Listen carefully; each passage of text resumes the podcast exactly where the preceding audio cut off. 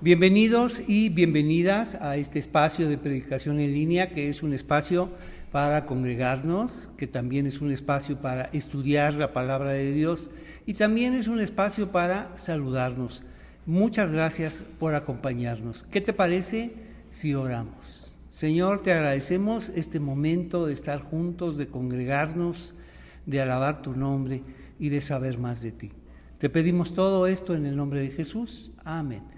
Bienvenidos. Estamos en promesas de salvación en el libro de Romanos y estamos eh, ya en el capítulo 3. Y vamos a darnos cuenta que el capítulo 3 es un capítulo vital, es un capítulo donde Pablo nos dará en su carta eh, principios, definiciones que nos van a ayudar a lo largo de toda su carta, que van a darnos esta definición, este rumbo, horizonte acerca de cómo está proponiendo, vamos, su evangelio. Y vámonos si quieren al capítulo 1, cuando vamos a trabajar en el capítulo 3, el capítulo 1 vamos a recordar esta clave fundamental que atraviesa toda la carta. Capítulo 1, versículo del 16 al 17. Pues no me avergüenzo de la buena noticia acerca de Cristo porque es poder de Dios en acción para salvar a todos los que creen, a los judíos primero y también a los gentiles. Esa buena noticia nos revela cómo Dios nos hace justos. Es vital esto que estamos leyendo. Cómo Dios nos hace justos ante sus ojos, lo cual se logra del principio al fin por medio de la fe. Como dicen las escrituras, es por medio de la fe que el justo tiene vida. Y esto nos sirve para entender, vamos, esta parte del capítulo 3 que vamos a trabajar. Vámonos al capítulo 3, versículo 21. Entonces, ¿qué vamos a, qué vamos a ver hoy? Promesas de salvación en Romanos 3. Y la promesa que vamos a estudiar hoy es promesas de bondad. Hemos estado y vamos a estar titulando y descubriendo las distintas promesas de salvación que vamos a estudiar en, el, en esta magnífica carta, con una densidad teológica extraordinaria que estamos localizando y buscando y proponerte, vamos, una lectura que nos ayude a descubrir más y más nuestra salvación. En la medida que conocemos y descubrimos más y más nuestra salvación, confiamos, crecemos disfrutamos de la vida de otra manera y vemos las cosas y a Dios de otra forma. Entonces, esto que hemos escuchado, esto incluso pone y cita las escrituras, como dicen las escrituras, es por medio de la fe que el justo tiene vida. O sea, Pablo nos está dando el diseño original de la salvación. Es un diseño que comenzó, vamos, desde el principio. Incluso en otras cartas nos dirá que comenzó desde antes de la fundación del mundo. No es una salvación para el Antiguo Testamento y otra para el Nuevo. Es la misma salvación. Y para eso, vamos, acudimos en su momento a Génesis 15, donde se habla de que fue, su fe le fue contada por justicia. Y vámonos a Romanos 3, versículo 21. Pero ahora pero ahora, tal como se prometió tiempo atrás en los escritos de Moisés y de los profetas. O sea, esto se ha anunciado. Y cuando Pablo habla Moisés y los profetas, son las divisiones en las que ellos, vamos, entendían sus escrituras, un poco como nosotros en nuestra, en nuestra Biblia, cuando hablamos de Antiguo y Nuevo Testamento, es como ellos describen Moisés y los profetas. En algunos casos se hablaba Moisés, los profetas y los salmos.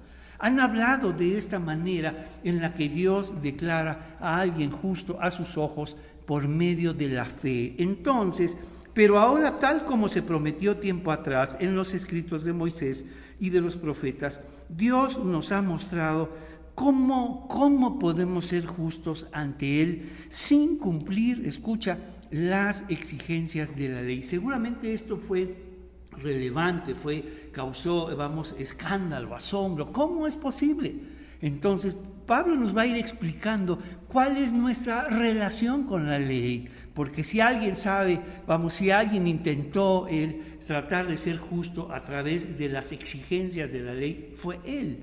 Y vamos a ir eh, proponiendo algunos significados que nos van a ayudar precisamente en este capítulo 3, que es fundamental, es vital, primordial, a lo largo de toda la carta. Muchos de los conceptos que va a trabajar aquí Pablo los vamos a encontrar en los siguientes capítulos y será necesario definirlos, proponer un significado. Y quiero platicarte de, una palabra vital que es la justicia. Cuando se habla de la justicia de Dios, debemos entenderla a través de dos aspectos. Cuando se habla de la justicia, en su mayoría se entiende la justicia como la justicia retributiva de Dios. Y cuando se habla de esta justicia retributiva, por supuesto se habla de retribución y pago. Esta justicia donde Dios, vamos, pagará a cada uno conforme a sus obras. Entonces sería este aspecto retributivo. Y pareciera que es el único. Sin embargo, si miramos bien, y es algo que Pablo va a estar demostrando, hay otro aspecto fundamental de la justicia de Dios y es la justicia, vamos, restitutiva. Entonces ve dos aspectos, la justicia retributiva, retribución, pago, y pagará a cada uno conforme a sus obras. Y por otro lado tenemos otro aspecto vital del que hemos estado hablando y hablará a lo largo de su carta, que es el aspecto de la justicia restitutiva y nos habla de restitución, restauración, reconciliación. Entonces lo que Pablo está hablando aquí es este aspecto de la justicia de Dios, no retributiva, sino restitutiva, que viene a restaurarnos, restituirnos, reconciliarnos con Él. Esa es la justicia de Dios. Entonces, son, son significados que tú y yo necesitamos saber. Entonces, ¿de qué estamos hablando cuando dice Dios declara justos ante Él? Por supuesto que se refiere a esta justicia restitutiva que nos restaura, que nos, vamos, que nos restituye y que nos reconcilia con Él. Entonces, pero ahora, tal como se prometió tiempo atrás en los escritos de Moisés y de los profetas, Dios nos ha mostrado cómo podemos ser justos ante Él. O sea, ve lo que nos está diciendo. No solamente Dios ha hablado, Dios nos muestra, es un Dios que habla y nos muestra cómo podemos ser justos ante Él sin cumplir con las exigencias de la ley. Porque la ley nos rebasa, porque la ley va más allá de nosotros y siempre ha sido así vamos, la ley está muy, muy por encima de nosotros y cuando pretendemos cumplirla, no nos estamos dando cuenta ni de la dimensión de la ley, ni de nuestra propia dimensión. Dios nos hace justos, versículo 22, a sus ojos, recuerda, estamos hablando de la justicia. ¿Qué clase de justicia? Una justicia restitutiva, restaurativa, que nos reconcilia, que nos ayuda, que nos levanta, que nos acerca a Dios. Y es la justicia dice, Dios nos hace justos a sus ojos cuando ponemos nuestra fe ahora en Jesucristo. Ya vimos, Dios nos hace justos por medio de la fe. Y la, y la siguiente parte y fundamental, Dios nos hace justos por medio de la fe. ¿En quién? En Jesucristo. Es una fe que tiene destinatario. Es una fe que el valor de esa fe, recuerda, radica en quién la ponemos, en Jesucristo, en la obra de Jesucristo, en lo que Él hizo por nosotros. Y eso es verdad para todo el que crea que sea quien fuere. Entonces, cuando hablamos de justos, tenemos que entender que hay como tres dimensiones de justos. Entonces, seríamos justos ante nosotros mismos, justos ante los demás y justos ante Dios. Entonces, justos ante nosotros mismos y la gente se considera, pues, más o menos justa. Y cuando justos ante los demás, también te consideran casi justos. Pero justos ante Dios. Y, para, y cuando necesitamos y buscamos ser justos ante Dios, necesitamos renunciar a estos dos modelos de ser justos, a nosotros mismos y ante los demás, e ir y abrazar, vamos, esta categoría de ser justos ante Dios. Primer enunciado, Romanos 3, del 21 al 22. Y nos dice así, número uno, la promesa de Dios. Comenzaremos con una promesa. La promesa de Dios de cómo podemos ser justos ante Dios.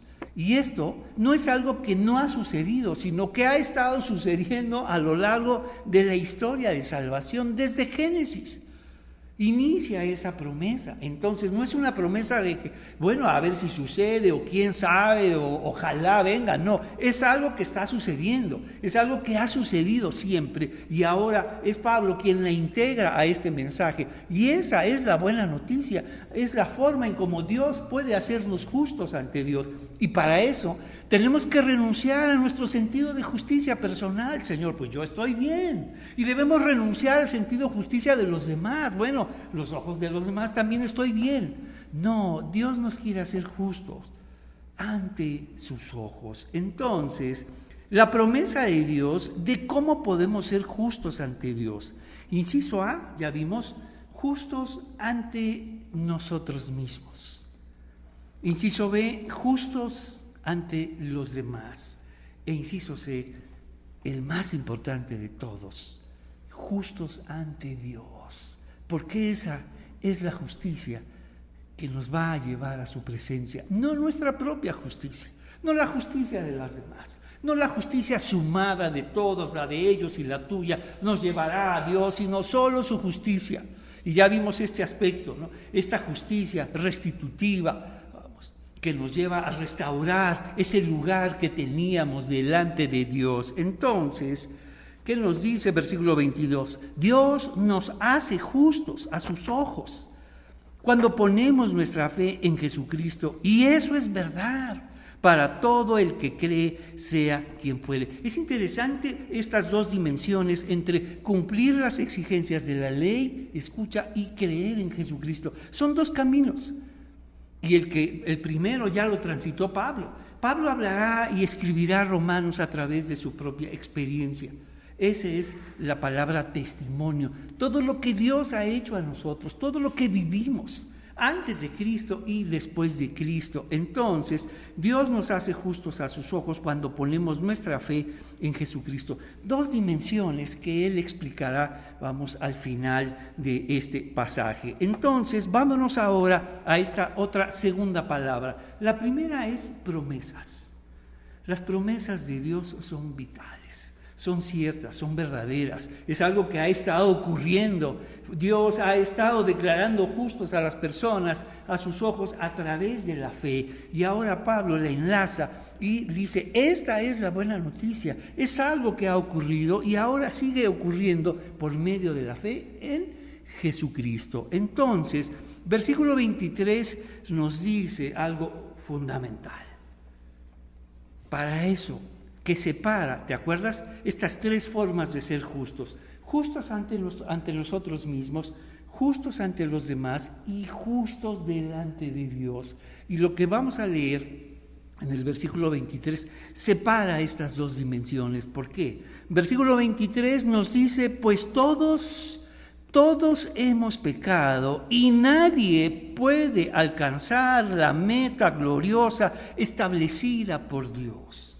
Entonces, no solamente hemos definido ya y proponemos esta idea para entender la justicia de Dios, que la vamos a estar viendo a lo largo de los capítulos, y por eso este, esta forma de entenderla, la justicia retributiva, retribución, pago, y la justicia restitutiva, restitución, reconciliación, restauración, vamos, y por otro lado, vamos a definir lo que entendemos como pecado. ¿Qué te parece? El pecado lo vamos a definir de esta forma, porque la paga del pecado es muerte. La consecuencia del pecado es muerte y la muerte es en sí misma separación. Entonces, cuando hablamos de pecado, hablaremos el pecado como algo que nos separa de nosotros mismos. Nos desconectamos. El pecado nos lleva a separarnos de nosotros mismos, a desconectarnos. Y ya no queremos oír, ya no queremos ver, ya no queremos sentir. Nos aislamos de nosotros mismos. Ve lo que hace. Entonces, el pecado es, el pecado nos separa de nosotros mismos. Y cuando estamos separados de nosotros mismos, pasamos a otra dimensión. El pecado nos separa de los demás.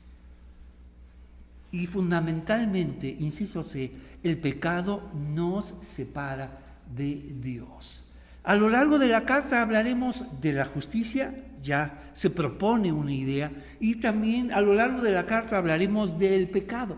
Entonces hablaremos en esta dimensión. Es algo que nos separa de nosotros mismos. Por eso podemos hacernos daño, porque nos desconectamos de tal forma de nosotros mismos que podemos hacernos daño. Y nos desconectamos de los demás, nos separamos de los demás y por, eso podemos hacerle daño a los demás. Pero el más relevante de todos y la causa de todo esto es que nos separamos de Dios. El pecado nos separa de Dios. Por eso es una palabra que debemos entender muy bien. No es una palabra antigua, arcaica, fuera de uso, por el contrario, tiene más vigencia que nunca, es más pertinente que todas, el pecado. Pero ¿cómo, cómo entiende Pablo esta palabra? Vamos a, vamos a dejar un separador, ¿qué te parece? Y vamos a, un pasaje donde Pablo habla de sí mismo y vemos cómo Pablo se describe con relación al pecado. Vámonos a una carta, una de sus últimas cartas, y es muy probable que la escribieran los discípulos de Pablo. Y esto aún lo hace más interesante, porque significa que Pablo habló muchas veces de esto. Y entonces a los discípulos se les quedó tan grabado lo que él decía y cómo hablaba del pecado, que lo escribieron, que recordaron a su maestro. Vámonos a Primera de Timoteo, deja un separador ahí en eh, Romanos 3 y vamos a Primera de Timoteo y vamos a ver la dimensión, cómo Pablo habla acerca de sí mismo en relación al pecado. ¿Cómo se describe? Acuérdate, hemos eh, propuesto lo siguiente, el pecado es separación, separación de nosotros mismos, separación con respecto a los demás y esencialmente separación hacia Dios. Estamos separados. Entonces había que resolver esto y la paga, la paga del pecado es muerte. ¿Y cómo Pablo habla de sí mismo en relación al pecado? Vámonos, primera de Timoteo 1, versículo 12, acuérdate. Si esto lo escribió es grandioso, pero si lo escribieron sus discípulos es aún más grandioso, porque nunca se les olvidó lo que Pablo decía de esto y de sí mismo juntos. ¿Qué te parece? 1 Timoteo 1:12, le doy gracias a Cristo Jesús, nuestro Señor, quien me ha dado fuerzas para llevar a cabo la obra. Qué gran reconocimiento. No cabe duda que Pablo conoce su lugar. Y, Pablo sabe muy bien si ha logrado muchas cosas, por qué fue. Por eso nosotros los creyentes siempre estamos listos para darle gloria a Dios. Si logramos las cosas es porque Cristo nos ha dado las fuerzas. Por eso un creyente siempre es agradecido, agradecido con Dios. Si has llegado hasta donde estás, si has logrado muchas cosas, es porque Cristo nos ha dado toda la fuerza. Mira lo primero que hace. La gente decía, tú, Pablo, mira todo lo que hiciste. Fue Cristo quien me dio las fuerzas. Si no, no hubiera llegado. Me hubiera quedado desde el principio y nos dice, le doy gracias a Cristo Jesús, nuestro Señor, quien me ha dado fuerzas para llevar a cabo su obra. Él, Él me consideró digno de confianza y me designó para servirlo. ¿Te acuerdas lo que hablamos de ser justos ante nosotros mismos, justos ante los demás y justos ante Dios? ¿Cómo deja a un lado estas dos dimensiones? Él me consideró digno. Después de lo que yo hice, después de todo lo que hice, después de todo el mal que hice, yo no me consideraba digno para hacer esto, para hacer la tarea que Dios me encomendó. Es la dignidad de Dios quien nos lleva, a, vamos, nos ayuda a salir adelante, quien nos, nos enseña, vamos, y nos da el poder para ejecutar la obra de Dios. Escucha, Él me consideró digno, yo no, yo no era digno. Él me consideró digno de confianza y me designó para servir servirlo. Escucha, versículo 13, porque él no se consideraba digno. Y si no ha sido por la dignidad de Dios, no podría seguir avanzando. Versículo 13, a pesar de que yo antes blasfemaba el nombre de Cristo. En mi insolencia yo perseguí a su pueblo. ¡Wow! ¿Cómo describe? Y cuando escuchas, esto es un testimonio. Yo pensaba de esta manera, yo vivía de esta forma. Yo era esto. Mi vida fue totalmente indigna, pero Dios me consideró digno para la obra de servicio. Entonces, a pesar de que yo antes blasfemaba el nombre de Cristo, en mi insolencia yo perseguía a su pueblo, pero, pero Dios tuvo misericordia de mí porque lo hacía por ignorancia y porque era un incrédulo. Escucha cómo se describe Pablo. Era un ignorante y un incrédulo. Y todo lo que hice, vamos, era, es prueba inequívoca de esa ignorancia y de esa, esa incredulidad. Dice, oh, qué tan generoso y lleno de gracia fue el Señor. O sea, ¿cómo es posible que después de todo lo que hice, lo que esperaba era una muerte, era juicio, era que se abriera la tierra y me tragara? Por el contrario, Dios tuvo misericordia de mí. Por eso Pablo habla de la gracia y la misericordia, no como teoría, sino como vida para Él. Si estoy aquí es porque Él me consideró digno. Merecía lo peor después de lo que hice, después de tanto, tanto daño que hice. Ignorante, incrédulo, blasfemo, insolente. Y Dios me usó. Oh, qué tan generoso y lleno de gracia fue el Señor y me llenó de la fe y del amor que provienen de Cristo Jesús. Me llenó de la fe y del amor que solo provienen de Cristo Jesús. Versículo 15, ¿cómo subraya lo siguiente? La siguiente declaración es digna de confianza y todos deberían aceptarla. Cristo Jesús vino al mundo para salvar a los pecadores. Es interesante cómo sintetiza el Evangelio. Cristo Jesús vino al mundo a salvar a los pecadores. Y nos dice, de los cuales, escucha muy bien, yo soy el peor de todos. De los cuales yo soy el peor de todos. Pero otra vez, pero Dios tuvo misericordia de mí para que Cristo Jesús me usara como principal ejemplo de su gran paciencia con los aún peores pecadores. Es interesante cómo se declara. Mira su relación con el pecado. Mira cómo se presenta a Él. Cristo vino al mundo para salvar a los pecadores, de los cuales, escucha, yo soy el peor de todos. Eso es un testimonio. Y Pablo no se está haciendo la víctima. ¿eh?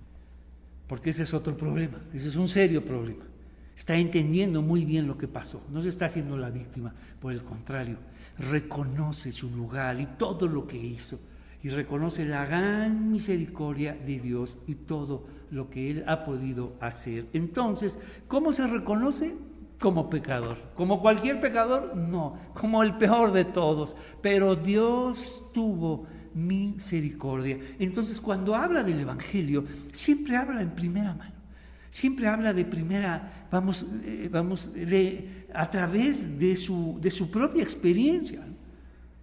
Y Dios me ha, me ha tenido y me ha mostrado como, como su misericordia delante de todos. Debió ser escandaloso cuando Pablo finalmente quiso integrarse a una comunidad, pero tú, Pablo, Después de todo lo que hiciste y ahora quieres congregarte con nosotros, ahora quieres enseñarnos, ahora quieres estar aquí con nosotros, sí, porque Dios tuvo misericordia de mí, porque lo hice por ignorancia, por incredulidad, por insolencia. Y Dios tuvo misericordia de mí. Regresemos a Romanos. Esta es la dimensión que Pablo tiene del pecado. ¿Entiende? Lo entiende, vamos, de primera mano lo entiende desde, desde el lugar más cercano. Yo soy pecador, el peor de todos. Y no lo dice como víctima, sino por el contrario, como alguien que conoce y se responsabiliza de lo que hizo. Porque si algo sabes, las víctimas nunca, nunca se responsabilizan de nada. Las personas, a Pablo no es una víctima, no, yo no sé y me pasó todo esto y mira, no, esas son las víctimas. Las víctimas, recuerda, nunca se responsabilizan de lo que hacen. Y Pablo, cuando está hablando de sí mismo, se está responsabilizando. Yo lo hice por ignorancia, por incredulidad. Fue mi insolencia y blasfemé de esta manera. No es que eh, las circunstancias me llevaron a hacer esto y el mundo. Esa es una persona que es víctima. Y Pablo se responsabiliza delante de Dios. Y Dios tuvo misericordia de mí. No había otra forma, Señor.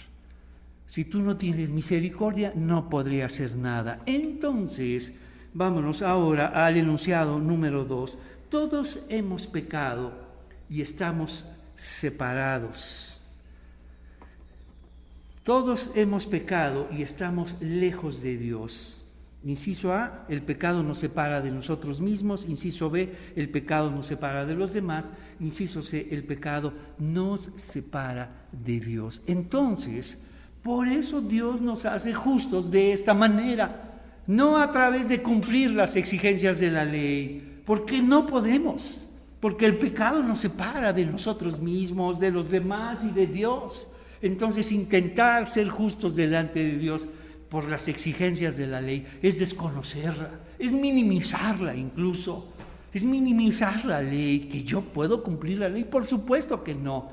Entonces, por eso Dios en su misericordia, o sea, Dios hace a un lado esta justicia retributiva y entonces abre este aspecto grandioso y misericordioso de la justicia que nos restituye nos restaura y nos reconcilia con Él. Entonces nos dice versículo 24, versículo 23, pues todos hemos pecado y nadie puede alcanzar la gloriosa, es la, la meta gloriosa establecida por Dios. Y a uno dice, ¿qué, ¿qué podemos hacer, Señor? ¿Qué hay para nosotros? Una de las palabras más grandiosas de la Biblia, mira, versículo 24. Sin embargo, con una bondad que no merecemos. ¡Wow! ¡Qué traducción! ¿Qué traducción tenemos en, en esta Biblia? Sin embargo, con una bondad que no merecemos. Mientras que el versículo 23, pues todos hemos pecado y nadie puede alcanzar la meta gloriosa establecida por Dios. Versículo 24 pensaríamos que lo único que nos queda es el juicio que lo único que nos queda es la justicia retributiva, que Dios va a pagar a todos conforme a sus obras y Señor, nada podemos hacer. Sin embargo, abre esta nueva dimensión que siempre ha estado ahí, nueva a, a nuestros ojos, Señor, gracias. No sabía que tu justicia era eso. Yo pensaba que tu justicia era castigo, Señor. No, tu justicia es que quieres declararnos justos delante de ti por medio de la fe en lo que otro hizo por nosotros. Una justicia que no conocíamos, Señor. Siempre pensé que la justicia de Dios era castigar, acabar con este mundo. Y no teníamos idea que la justicia tiene que ver con tu bondad, Señor, con tu misericordia. Lo leímos con Pablo. Sin embargo, todo lo que hice, pero Dios tuvo misericordia de mí pero Dios me tuvo por digno para su servicio, siendo yo el peor de todos los pecadores, pero Dios tuvo misericordia, hizo a un lado ese juicio, no lo olvidó, porque alguien tuvo que pagar todo nuestro desastre. Entonces lo vamos a ver más adelante.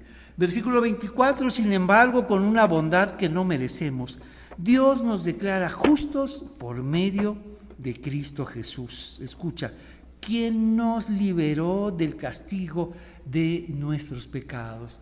Cuando dice que nos declara justos, no significa que dice, bueno, vamos a olvidarlo todo, vamos a hacer como si no pasara nada. No, nos declara justos. Pero hay algo que pagar. Hay una cuenta pendiente para ti y para mí que no vamos, que no podemos hacer nada. Sin embargo, alguien viene y dice, yo pagaré lo que ellos deben. Yo pagaré toda la cuenta de cada uno de ellos. Eso es. Entonces la gracia no es una gracia barata, por el contrario. No le cuesta a quien la recibe, pero a quien la otorga le cuesta todo. Le cuesta su vida, la vida de su hijo. Escucha, la gracia y misericordia que tú y yo recibimos a nosotros no nos cuesta, solo recibirla. Pero a quien la otorga le cuesta todo. Es la gracia más cara de este universo. Es la vida de Jesucristo, quien pagó y nos liberó de nuestros pecados. Es como cuando tú llegas a un fantástico, estos lugares fantásticos de centros comerciales donde dices cuántas cosas hay que no necesito, pero sin embargo decides entrar y algo pasa y se rompen muchas, muchas cosas. Entonces una vez que se rompe todo, dices, discúlpeme, perdóneme, por favor, y te dicen, por supuesto, ya te disculpamos y ya te perdonamos, pero ¿quién va a pagar todo esto? Pero ya le dije que me perdone, ya le dije que me disculpe. Sí, sí, sí, sí, joven. Ya sabemos que seguramente usted es cristiano, por eso piensa de esa manera. Claro que lo perdonamos y claro que lo disculpamos, pero ¿quién va a pagar todo eso que se rompió? Hay consecuencias, hay consecuencias, la paga del pecado es muerte. Entonces, esas consecuencias, ¿quién las va a pagar? ¿Quién las va a asumir? Cuando nosotros no podemos ni pagarlas ni asumirlas, Señor, ¿qué hacemos? Y tiene que venir otra persona a decir, yo pagaré todo lo que Él ha roto. Yo pagaré todo el desastre. Yo pagaré todo lo que Él hizo. Eso es la gracia que se nos otorga. A nosotros no nos cuesta más que recibirla, pero a la otra persona, quien la otorga, le cuesta todo. Pero usted podrá pagar todo este desastre, sí, yo lo pagaré todo. ¿Y con qué lo pagará? Lo pagaré con mi vida. Porque ni siquiera tu vida y la mía nos alcanza para pagar todo lo que debemos. Ni siquiera tu vida y la mía y la de todos nos alcanza. Tiene que venir una vida mucho más valiosa. Por eso ahora vimos, lo vimos en el capítulo 1, que todas estas ceremonias, vamos, son, son, son señales que apuntan hacia algo más grande.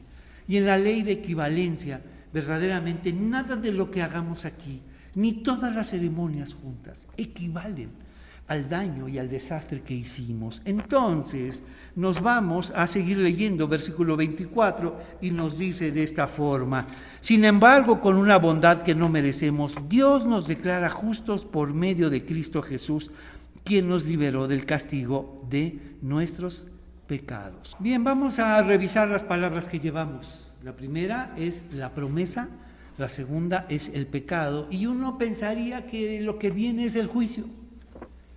Eso, eso viene de este mundo. Eso, eso viene de este mundo, de esta sociedad, y especialmente de las iglesias. Lo que viene de Dios es su bondad. Ve, ve la manera en cómo está articulando Pablo vamos, eh, eh, su carta, después del pecado, de que todos, todos hemos pecado, viene a hablarnos de la bondad. Y vamos a nuestro enunciado número 3. La bondad de Dios, estamos en Romanos 3 del 24 al 25, la bondad de Dios, inciso A, nos declara justos ante Él por medio de la fe.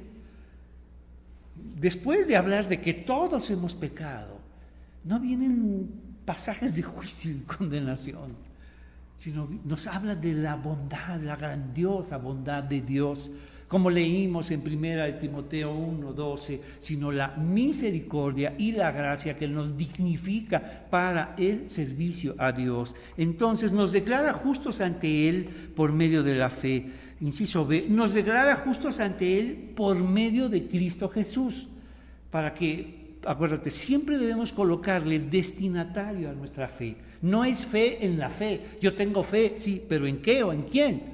Nosotros tenemos fe en Cristo Jesús. ¿Y qué de Cristo Jesús? Lo que Él es, lo que Él hizo y lo que Él, lo que él hará por nosotros. Es una fe que, vamos, se deposita en Jesús, es en Cristo Jesús. Creer en Cristo Jesús es, es toda una declaración de fe.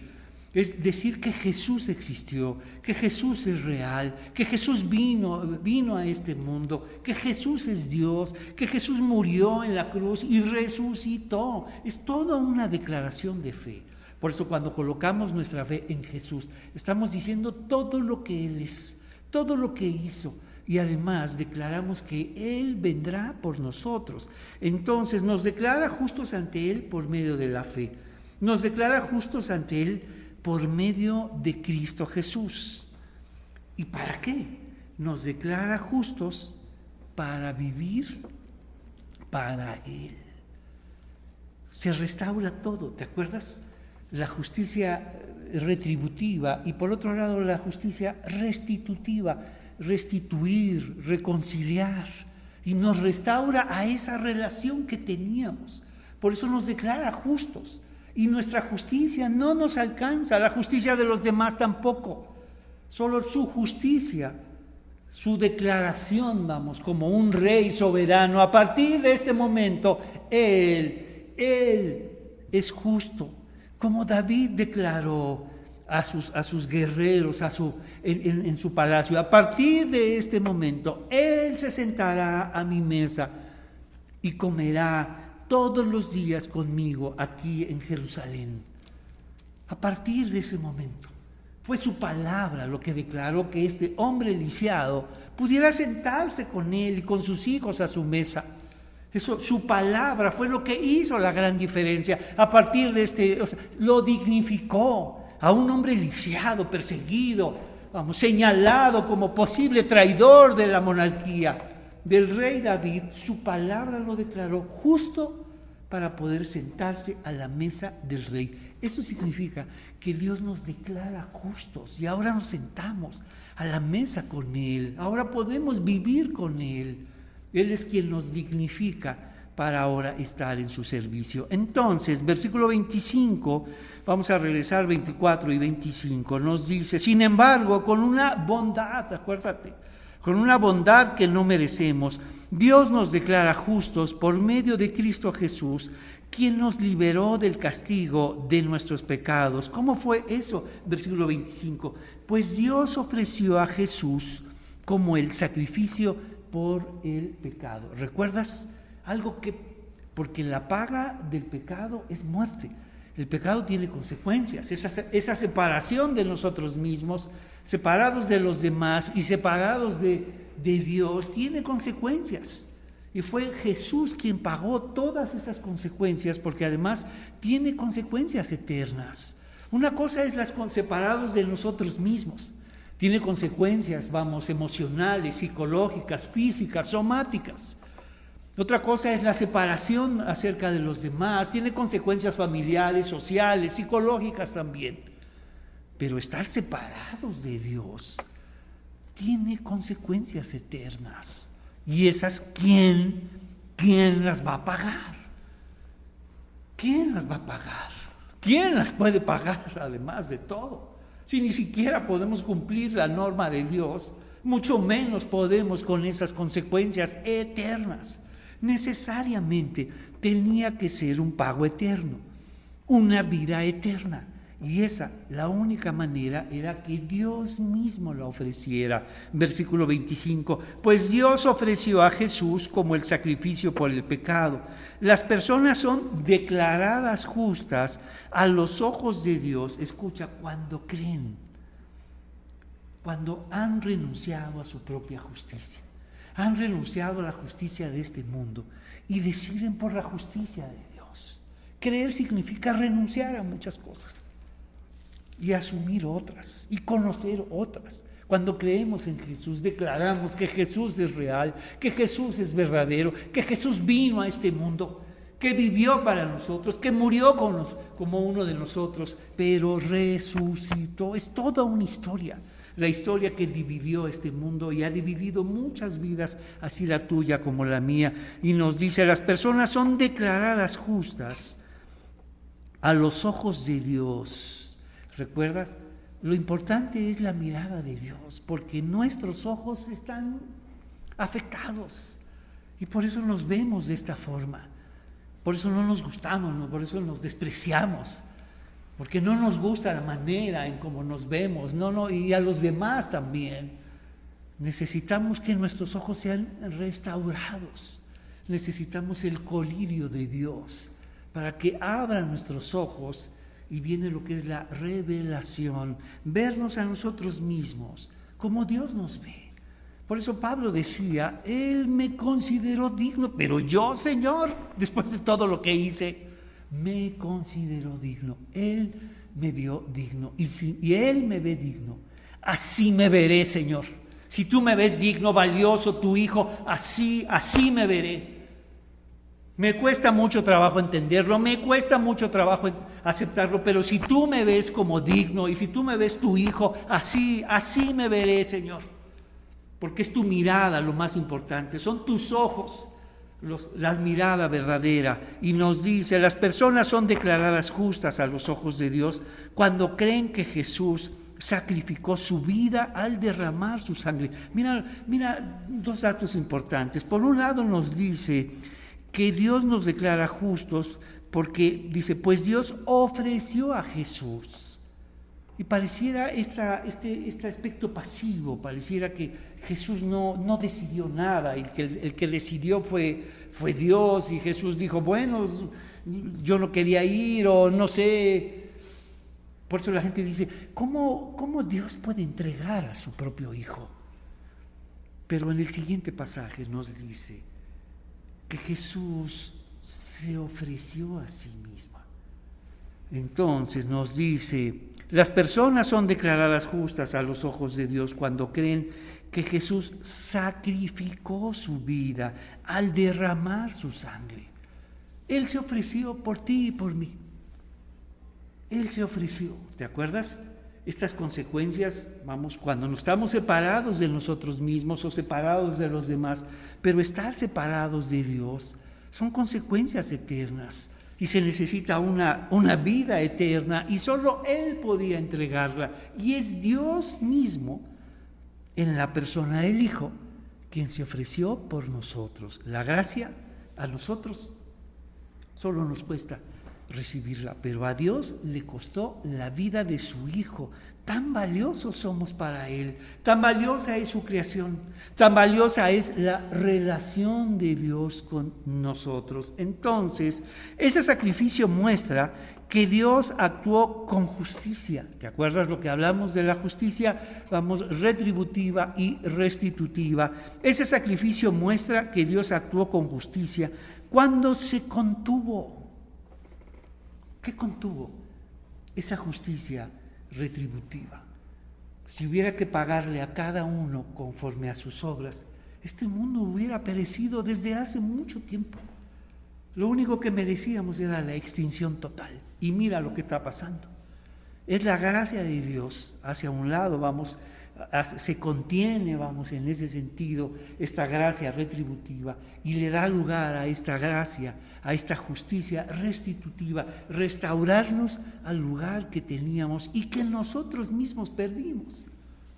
Génesis 3, que nosotros mismos perdimos, viene ahora a restaurarnos y nos dice, ese sacrificio muestra que Dios actuó con justicia cuando se, se contuvo y no castigó a los que pecaron en el pasado, porque miraba hacia el futuro y de ese modo los incluiría en los que llevaría a cabo en el tiempo presente.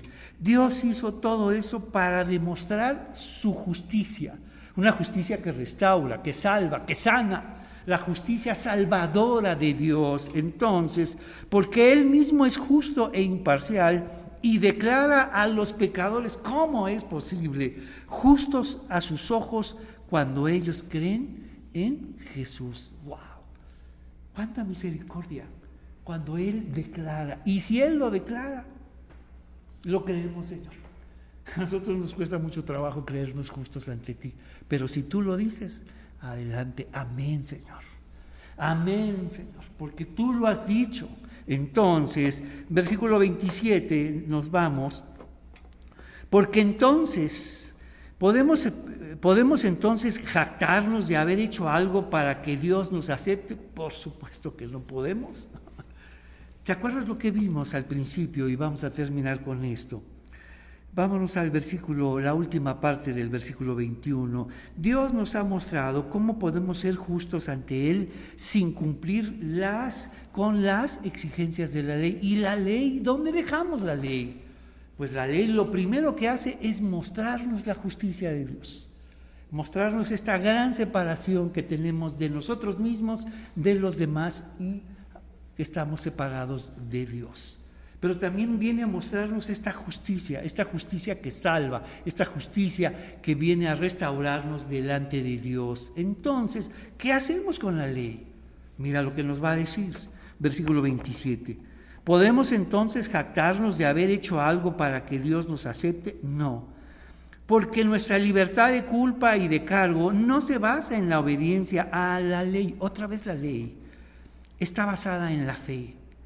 Así que somos declarados justos a los ojos de Dios. Escucha, por medio de la fe y no por obedecer la ley. Entonces, ¿obedezco o no obedezco la ley? ¿Me separo de ella?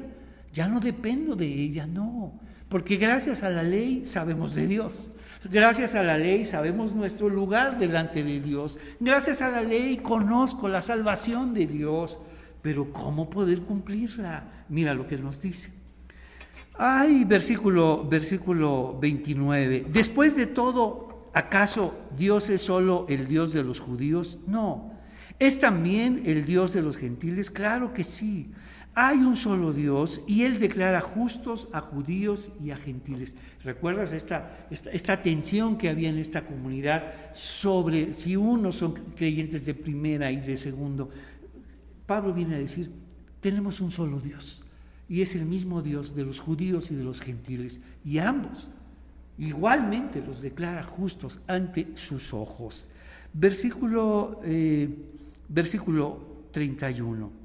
Entonces, si hacemos énfasis en la fe, eso significa que podemos olvidarnos de la ley. O sea, Pablo se está anticipando y probablemente conoce esas muchas preguntas. Si Dios nos declara justos por medio de la fe, entonces no necesitamos la ley. Sí la necesitamos. Porque de qué otra manera podemos saber que Dios existe, que Dios es real, que Dios nos declara justos por medio de la fe, sino por la ley. Entonces, ¿cuál es mi, relación con ella? Te voy a decir, es algo que Dios produce en nosotros. Mira lo que dice. Entonces, si hacemos énfasis en la fe, ¿eso significa que podemos olvidarnos de la ley? Por supuesto que no. ¿Cómo entonces? ¿Qué hago? De hecho, Solo cuando tenemos fe cumplimos verdaderamente la ley. Wow. ¿Cómo cumplo la ley, Señor? Quiero cumplir tu ley. Es a través de la fe, a través de la fe en Jesucristo. Y recuerdas esta palabra, verdaderamente. Y verdaderamente tiene tres aspectos, ¿recuerdas? Lo verdadero es tiene que ver con Dios. Viene de Dios, es por revelación y es un regalo. Entonces la manera, mi, nueva relación con la ley es, viene de Dios, es por revelación y es un regalo. De esa manera cumplo la ley. Ya no tengo que obedecerla porque no puedo hacerlo. Porque obedecerla implicaría que es, es algo que yo pretendo a través de mis fuerzas. Pero cumplir la ley a través de la fe es lo que Dios hace en mí. Es Dios quien me lleva a cumplir la ley. Entonces, vamos a nuestro último enunciado, Romanos 3, del 26 al 31. La fe que nos hace justos ante Dios. Entonces, con esto tenemos cuatro palabras la promesa, el pecado, la bondad y la fe. La fe que nos hace justos ante Dios. Mira lo que escuchamos. Por supuesto que no, de hecho, solo cuando tenemos fe cumplimos verdaderamente la ley. Y esta, este cumplimiento verdadero viene de Dios, es por revelación y es un regalo. Entonces, la fe que nos hace justos ante Dios, Acuérdate, es una fe en qué o en quién, inciso a creer en lo que Jesús quiso hacer por nosotros. Creer en lo que Jesús quiso hacer por nosotros. Inciso B, creer en lo que Jesús pagó, pagó por nosotros. Hubo mucho que pagar por ti y por mí. Fue tanto como la vida de Jesús por nosotros. Inciso A, creer en lo que Jesús quiso hacer por nosotros. ¿Y qué quiso? Venir a este mundo y tomar una vida como la de los otros. Vivir, morir y ahora resucitar y estar a la diestra de Dios. Inciso B, creer en lo que Jesús pagó por nosotros. Inciso C, creer en lo que Jesús logró para nosotros. ¡Wow! Una vida nueva, una vida nueva delante de Dios. Y si Dios declara que eres nuevo delante de Él, que todo es nuevo para ti, Señor, lo acepto. Perdóname por dudar. Perdóname por dudar. La duda la, viene de este mundo. La certeza viene de Dios. Y si Él nos declara justos ante sus ojos, es la mejor declaración de todas.